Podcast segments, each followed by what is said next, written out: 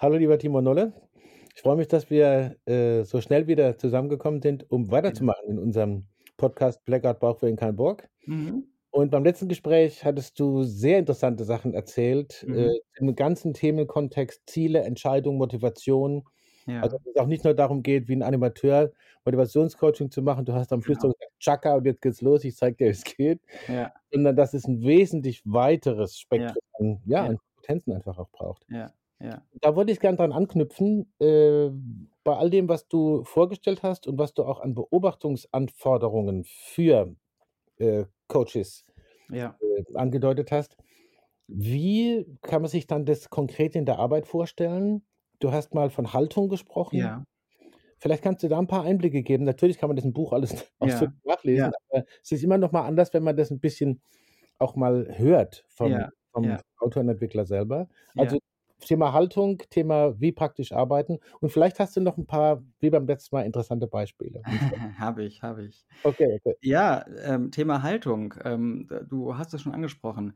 Ähm, da das ist tatsächlich in diesem Bereich, wo es um Motivation und Blockaden geht, äh, super entscheidend und das ist der wesentliche Unterschied zu den beiden anderen Bereichen Technik und, ähm, Selbstregulation. Bei Technik und Selbstregulation bin ich, ähm, Coach im unterstützenden Sinne, ja? Also, das heißt, man man man greift zu, man man man man man hilft, äh, man schiebt die Leute vielleicht auch mal an, man spricht Mut zu, man erklärt eine Technik, also, da ist man auch Experte für diese Technik. Mhm. Und im Bereich Blockaden und Motivation, ähm, bin ich eher Reflexionshilfe, weil es geht jetzt darum zu verstehen, aus welchen guten Gründen hat jemand eigentlich grade keinen Bock oder, ähm, ist irgendwie blockiert. Mhm. Ähm, das ist 'nen ganz systemisches Vorgehen, weil, ähm, diese diese diese Blockade, dieses Nicht-Motiviert-Sein, das, was als Problem beschrieben wird, ist nämlich systemisch gesehen eigentlich eine Lösung für eine für ein für eine bestimmte Situation, für 'n Kontext, für eine Erlebensweise.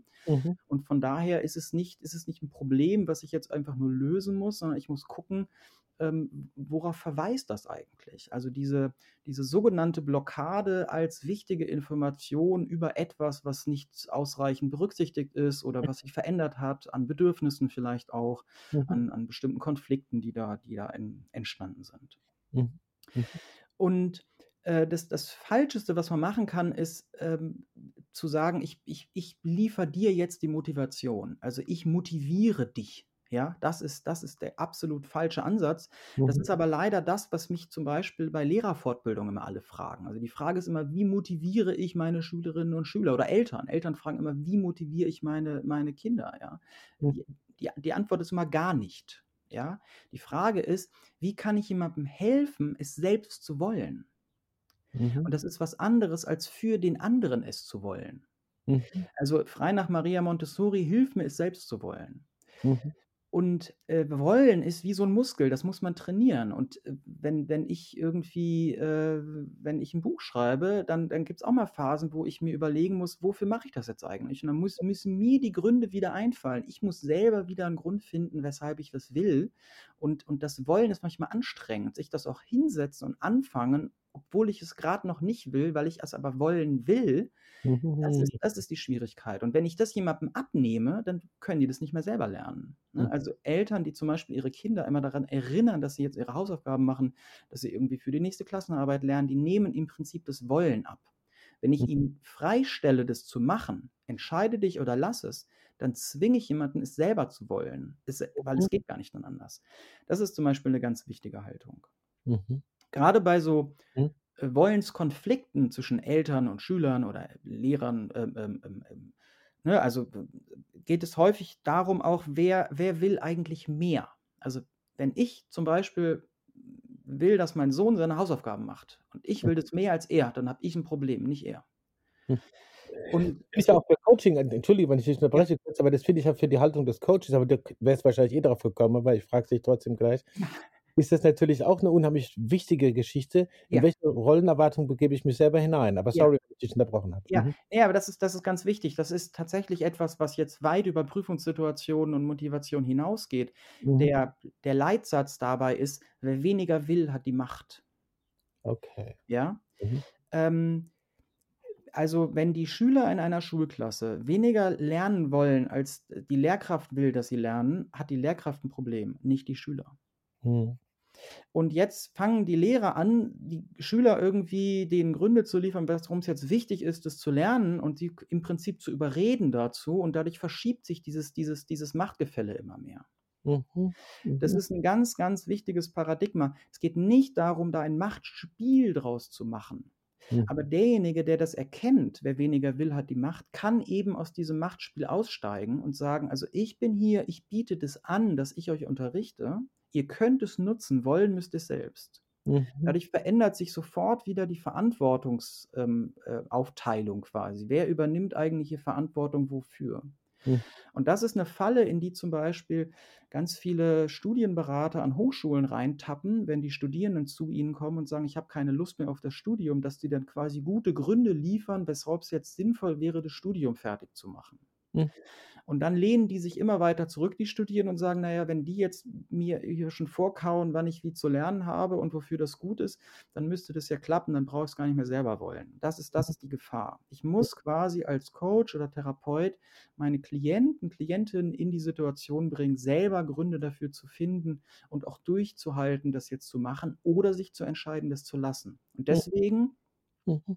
ist das Ziel von Coaching und Therapie im Bereich Blockaden und Motivation nicht die Entstehung von Motivation oder das Fortsetzen von Schule und Studium, sondern möglicherweise auch das Aufhören und das Umorientieren. Und nur durch diese Offenheit kann auf der anderen Seite die Entscheidung getroffen werden. Das ist, das ist, das ist der entscheidende Unterschied. Darf ich kurz was reinfragen? Ja, woran, woran merkt man, äh, dass man sozusagen, also dass man sich jetzt als Coach oder Begleitender oder Lehrkraft oder Studienberaterin und Berater äh, kurz davor steht, äh, auf die falsche Seite zu switchen bei sich? Also wie kann man sich da beobachten? Das wird ja wohl auch was mit Haltung zu tun haben, nehme ich mal an. Und Naja, das, äh, wie kann man das lernen? Ja?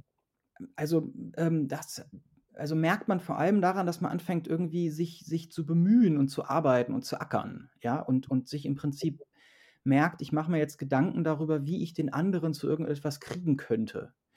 Und äh, das ist, das ist das die Falle. Ähm, lernen durch, durch, durch Reflexion. Dafür brauchst du häufiger mal Supervision, um einfach so, sagen wir mal, ins Stocken geratene Prozesse auch nachzuvollziehen, äh, an, an, an welcher Stelle habe ich da eigentlich angefangen zu arbeiten. Mhm.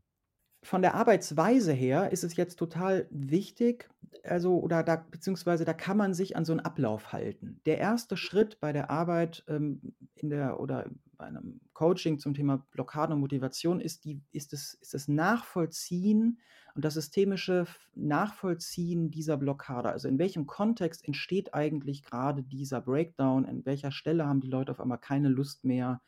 Ähm, wo macht das Sinn? Also diese Blockade, dieses nicht motiviert sein als eine Lösung oder als ein sinnvolles Verhalten in einem bestimmten Kontext zu verstehen. Dadurch entsteht eine Würdigung.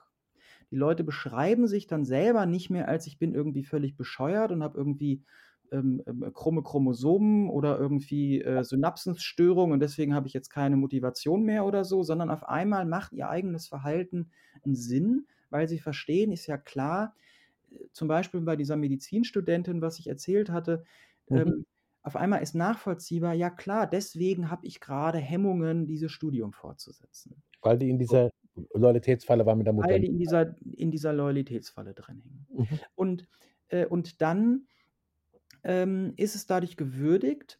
Gleichzeitig kann ich die Ambivalenz aber hochhalten. Mhm. Und äh, jetzt kann ich äh, einen Trick anwenden und zwar, ich mache dieses Motivationsthema zu einer Entscheidung. Mhm. Äh, in diesem, es ist erstmal in einem Kontext verständlich geworden und jetzt sage ich, okay, und jetzt können wir doch mal überlegen, entscheide dich doch mal, machst du weiter oder hörst du auf? Also das ist echt, also so eine Engführung, ja. Mhm. Mhm. Etwas zu einer Entscheidung zu machen oder als solche zu benennen, ist eine absolute Engführung und es ist eine Falle. In gewisser Art und Weise ist es eine Falle, weil ich kann jetzt nicht mehr Nein sagen. Selbst wenn ich mich dagegen entscheide, es als Entscheidung zu sehen, habe ich mich entschieden. Mhm.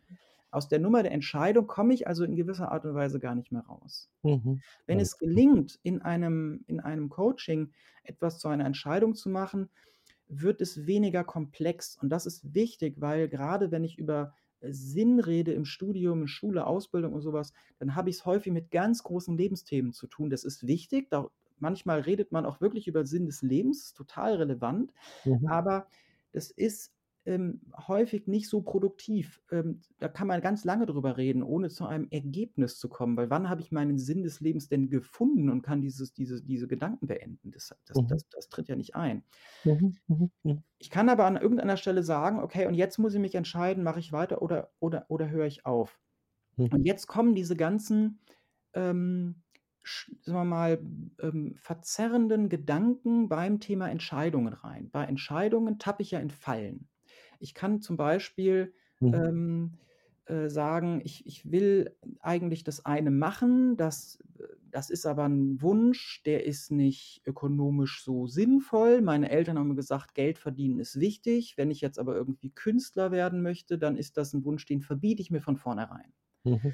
Das heißt, ich habe von vornherein bestimmte Zensuren im Kopf, die im Prinzip mein freies Denken blockieren. Mhm. Und dieses, dieses kognitive Denken bei den Entscheidungen, mhm. das muss ich irgendwie verhindern. Mhm. Und eine Möglichkeit, Interessant. Mhm. Ähm, äh, und also das heißt, das, was wir jetzt brauchen, ist, wir müssen über eine Entscheidung reden, über eine Auswahl zwischen verschiedenen Optionen, zum Beispiel weitermachen oder aufhören mhm. oder Studiengang wechseln oder diese Ausbildung oder jene Ausbildung. Und ich muss irgendwie erreichen, dass das intuitive Denken aktiviert wird und so ähm, so, so, so Zensurgedanken irgendwie rausbleiben. Mhm. Und da gibt es eine ganz tolle Methode für. Äh, und zwar, ich nenne die verdeckte, ähm, ähm, verdeckte Aufstellung mit verzögerter Rückmeldung. Und die funktioniert folgendermaßen. Normalerweise haben wir zwei ja. Optionen oder drei Optionen und wir überlegen uns, welche davon ist die richtige. Und in dieser Auseinandersetzung, welche ist die richtige, verhaken wir uns und können uns nicht entscheiden weil wir auch nicht wissen, welche später mal die richtige gewesen sein wird. Mhm. Häufig geht es nämlich um ungewisse Entscheidungen, wo wir jetzt noch gar nicht wissen, wovon hängt es denn später ab, was mir wichtig gewesen sein wird, weil dann bin ich vielleicht schon jemand anderes. Ich kann mhm. also jetzt gar nicht die richtige Option finden. Mhm. Das ist das die Tücke. Ich suche die richtige Option. Und der Shift ist in der, in der, in der Code, in dem, in dem Coaching oder Therapie ist von der Suche nach der richtigen Entscheidung zu der Suche nach der stimmigen Entscheidung zu kommen. Okay. Stimmig ist eine Entscheidung, wenn sie mit den Werten der Person übereinstimmt. Und zwar in dem Moment der Entscheidung, also jetzt, in diesem Moment, nicht in der Zukunft. Also aus welchen wertvollen Gründen entscheide ich mich jetzt für den einen Weg und nicht für den anderen? Und dabei, da kommt häufig so mein, meine Denk, mein, mein Zensor quasi dann dazwischen. So, hm. also wie geht diese Methode? Ich nehme diese, sagen wir mal, zwei Optionen, die zur Auswahl stehen, schreibe die auf Zettelchen mhm. und lege die verdeckt auf den Boden, dass man also nicht mehr sieht, welcher Zettel ist welche, welche, ähm, äh, welche Option. Mhm, so, mhm. jetzt stellen die Leute sich da drauf. Jetzt denkt man erstmal, was ist denn das hier für so ein esoterischer Energiequatsch oder so? Ja, soll ich jetzt hier noch ein Sternzeichen anfangen oder so? Nein, das ist natürlich Blödsinn. Es geht einfach nur darum, zufällig einen von beiden Zetteln auszuwählen. Ähm, und die Leute stehen jetzt auf einem dieser Zettel und sagen, also das, das will ich nehmen. Okay. Jetzt bleiben die Zettel umgedreht auf dem Boden liegen. Jetzt mhm. sage ich, okay, ähm, beide wären ja möglich, beide Optionen sind für die Leute machbar, das ist wichtig, dann wäre es ja eigentlich auch egal, welchen wir jetzt nehmen. Mhm. Okay. Mhm. Und dann geht es darum, wenn ich jetzt, also jetzt, jetzt, jetzt wird verhandelt, wenn man jetzt aufdeckt, muss man es machen. Okay. Wenn man es jetzt aufdeckt, muss man es machen. Das ist die Verpflichtung. Wenn man es zugedeckt lässt, muss man es nicht machen. Und jetzt äh, und jetzt gebe ich den Leuten die Zettel noch verdeckt in die Hand und sage so, okay, was willst du jetzt drunter gucken oder nicht? Mhm. Und dann sagen, ja, ich würde schon gern drunter gucken. Ja, und dann, aber ha Handschlag, wenn du drunter guckst, musst du es machen. Und dann sagen die, ja, in Ordnung, mache ich. So, dann nehme ich ihnen die Zettel wieder weg, stecke die in einen Briefumschlag, schreibe deren Adresse drauf und eine Briefmarke. Und sage denen, ich, ich schicke dir das jetzt per Post. Wahnsinn. Mhm. Wenn der Brief bei dir ankommt und du machst ihn auf, musst du das machen, was du ausgewählt hast.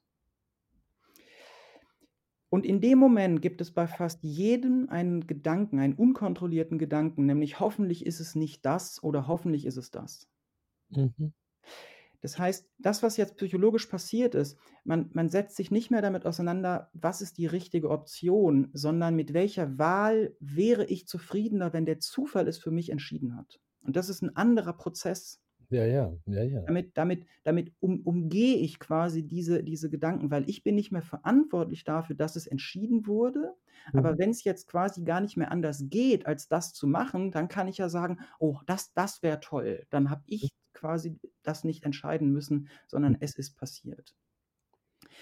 Und diesen, diesen Brief, den haben viele dann zu Hause liegen und, und tingeln da irgendwie zwei Tage drumherum und irgendwann machen sie ihn auf und, äh, und dann äh, kriege ich so eine so eine, so eine E-Mail wie, ähm, äh, ich habe das aufgemacht und äh, es- das weiß ich noch ganz genau und ich habe das gesehen und ich habe sofort gesagt, das mache ich nicht. Ja, also erst in diesem, in diesem Kontrast merkten sie, was sie wirklich wollen. Mhm. Das ist eine ganz spannende Methode, Zugang zu kriegen zu diesen unbewussten Wünschen oder auch unbewussten Verboten an der Stelle. Hat ja fast was Spielerisches, Ja, in diesem Ernst. ja, Ähm, also stelle ich mir auch sehr anspruchsvoll vor, das hinzukriegen. Das wird wohl auch was mit Haltung zu tun haben, Ja. dass man, dass man die Chance eröffnet, dass die Leute sich darauf einlassen, oder? ja, genau. Also das ist so ein richtiges Geschacher dann, ja. Also die wollen dann runtergucken, sagt dann nein, ja komm, und dann frage ich mal, so bei welchem Zettel würdest du dich denn eher dran halten? Mhm. Das ist ja, also es geht ja nicht darum, dass der Zufall entscheidet. Das ist ganz wichtig. Ne? Ja, Es ja, geht ja, nicht darum, dass der Zufall entscheidet, sondern durch diese Zufallsentscheidung setze ich mich äh, äh, damit auseinander, will ich das eigentlich? Mhm. Mhm. Ähm, genau, das ist so eine Sache, die ist zum Beispiel technisch jetzt bei dem Thema Entscheidungen äh, total toll. Es gibt noch viele andere Methoden, aber die ist einfach so sehr plakativ. Dann gibt es in einem Coaching natürlich ganz häufig auch die Situation, dass die Leute in der Coaching-Situation Bock kriegen. Das heißt, sie sagen auf einmal, jawohl, jetzt weiß ich wieder, ich will mein Studium fertig machen, ich habe da Lust drauf. Und ähm, jetzt geht es darum, wie kann ich diese, dieses, dieses neu gefundene Why, also dieses, ich habe ich weiß jetzt wieder, wofür ich das will, wie kann ich das erhalten? Und da habe ich eine ganz tolle Methode für entwickelt. Also ich habe die eigentlich weitergedacht, weil das kennt man, das ist die Pseudo-Orientierung in der Zeit auch. Ich mache eine Visionsreise. Ich habe zum Beispiel einen Fall, den ich gerne, äh, äh, ähm, gerne erzählen möchte. Ja. Ähm, eine Studentin gehabt, die hat, ähm, äh, die hat ähm, Wirtschaft studiert Mhm. und äh, die hat keinen Bock mehr gehabt auf ihre Abschlussprüfung. Und äh, die, die musste eigentlich ihre, ihre Bachelorarbeit nur noch fertig schreiben und, äh, und hatte überhaupt keine Lust mehr und war, war also wirklich war richtig, richtig down. Und dann kam die zu mir und dann habe ich die gefragt, wofür willst du eigentlich Wirtschaft studieren? Was ist dir wichtig daran? Und dann hat sie also erzählt, äh, was sie, was sie sich vorstellt. Und dann sind wir gedanklich mit so, mit so einer ganz leichten Trance so in die Zukunft gereist, so, ne? Also Schmunzelpunkt, geh bis zu einem Punkt in der Zukunft, von dem aus du gelassen zurückblickst und das Gefühl hast, jawohl, dafür habe ich das gemacht. Mhm. Und dann hat die sich vorgestellt, äh, ich bin ähm, irgendwie äh, in irgendeinem Hochhaus, in Bank, Bankenviertel Frankfurt oder so, ne? Das ist jetzt so, sie hat Ja. da Wirtschaft studiert, das ist so ihr, ihr Wertekontext, wo sie halt gerne hin wollte. Und ähm, so eine Erfolgssituation für sie wäre, sie leitet irgendein Meeting, steht am Flipchart und, und erzählt da irgendwas und die Leute gucken, gucken zu. Und das wäre so ein Moment, wo sie merkt, also dafür habe ich studiert, dafür habe ich damals meine Bachelorarbeit fertig geschrieben. Das, Mhm. dafür ist es gut. Ne? Mhm. Und bei dieser Arbeit, die ich dann mache, geht es dann darum, dass wir ranzoomen. Wir suchen uns ein Detail, bei dem deutlich wird, das ist der Ausdruck von Erfolg. Mhm. Und sie hat dann also, das ich, also ich schwöre, es war genau so, ist aber sehr stereotyp jetzt. Sie hat also gesagt, ja, Ja, das, was ihr da äh, aufgefallen ist, in ihrer Vorstellung, die sind alle so schick angezogen. Banker, Leute, Erfolg, Chefetage weit oben, schicke Klamotten. Ja, also wirklich, das war etwas, das war ihr wichtig. Und jetzt wird es ganz stereotyp, ihre Schuhe, die sie sich vorgestellt hat, die sie anhat, das war sozusagen das Detail. Ja, ja. So, ihre Schuhe, ihre Schuhe. Okay. Mhm. So. Also, was haben wir gemacht? Sie hat sich diese Schuhe gekauft.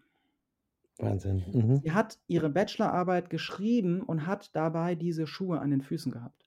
Und Mhm. damit war sie quasi mit ihrer Motivation verbunden, mit ihrem Why. Sie durfte diese Schuhe nur zu Hause beim Schreiben an ihrer Bachelorarbeit anziehen.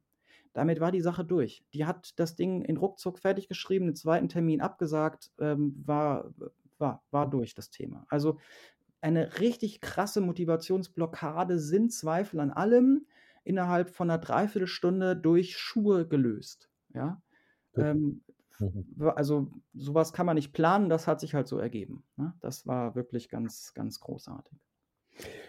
Das gibt mir jetzt, weil du wunderbarerweise das Beispiel Schuhe gebracht hast, eine Brücke zum äh, Thema unserer nächsten, unseres Ja. nächsten Teils, wenn wir uns bald wieder sehen, wo es um Auftritt geht, Ja. auch um Auftritt gehen soll. Ich möchte dir nur kurz rückmelden, was ich bei solchen Fallbeispielen, wie du gesagt hast, mit der Stereotypie, so wichtig finde, ist, wenn die in dem Kontext erzählt werden, wie du es die ganze Zeit entwickelt hast, merkt man, dass es eben nicht so stereotyp ist, da überhaupt hinzukommen auf die Idee. Ja. Man muss da ein bisschen mehr drauf haben und ein bisschen mehr Ja. Beobachtungsmöglichkeiten und Techniken drauf haben, als immer nur auf die gleiche Idee zu kommen. Ja. Dafür bin ich sehr dankbar, dass diese Gespräche das auch unseren Hörerinnen und Hörern zur Verfügung stellen. Und äh, möchte natürlich nochmal hinweisen darauf, dass man es im Buch ausführlich lesen kann, aber das soll jetzt nicht nur Werbung sein. Ich möchte einfach diese Rückmeldung geben, Ja. Äh, dass das einfach so, so klar wird dadurch, wie viel es Ja. braucht, Ja. aber dass es auch so sortiert dargeboten werden kann. Ja. Danke Timo. Danke. Dankeschön. Bis zum nächsten Mal. Bis zum nächsten Mal.